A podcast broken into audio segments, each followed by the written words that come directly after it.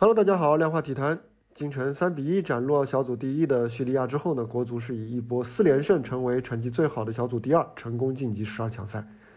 四十强最后阶段的比赛，国足的表现可以算是可圈可点啊。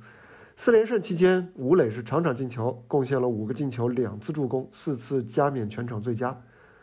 虽然近两年的留洋之路不算顺畅，但是他的技术和心理可以说都得到了进一步的打磨。国足全队呢也是经历了临时更换主场，从苏州长途飞往阿联酋比赛的变故，但是这不但没有影响到他们的状态，似乎反而还激发了斗志。尤其是京城啊，对叙利亚的最后一战，在被小组最强对手追平的情况下，迅速调整，最终是进一步扩大了比分。这也是二十五年来六场正式比赛，国足首次在这个比赛当中击败苦主叙利亚。国足新帅李铁呢，也是初步证明了自己带队的能力，尤其是对球队精神面貌的打造。李铁在对关岛比赛后对吴磊的维护，他的言辞是挺激进的，是以往主教练当中很少见的。事实上呢，这也是李铁本人面对质疑时候的一贯的态度。虽然评价的基础最终还是要落到成绩，但是主教练能有这份心气，还是值得高看一线。除此之外，足协在这次远征西亚的后勤保障也是算比较到位的。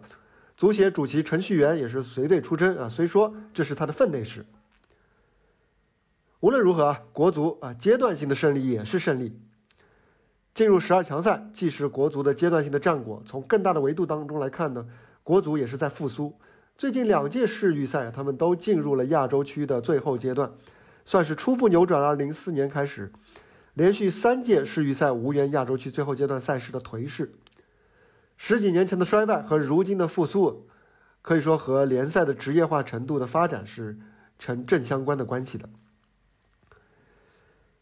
回过头说，京城这场比赛稍许有些遗憾的是呢，国足虽然力克了叙利亚，但是由于本轮其他几轮比赛的结果，国足呢在比赛前其实就已经确定出现了，只要呃他们不是以九球呃输给叙利亚就行了。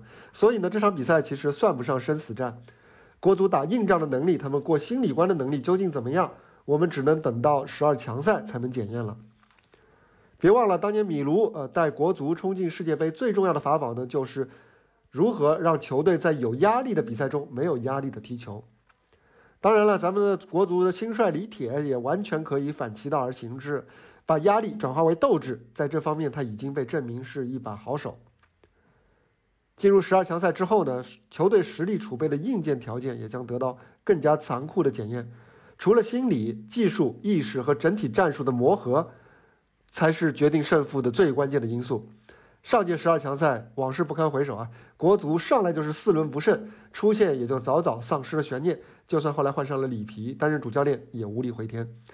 这一次，至少以四十强赛，尤其是第二阶段的表现来看。至少我们有理由对国足保持一份期待，加油吧，国足！好，今天的量化体坛就聊到这里，我们明天再见，拜拜。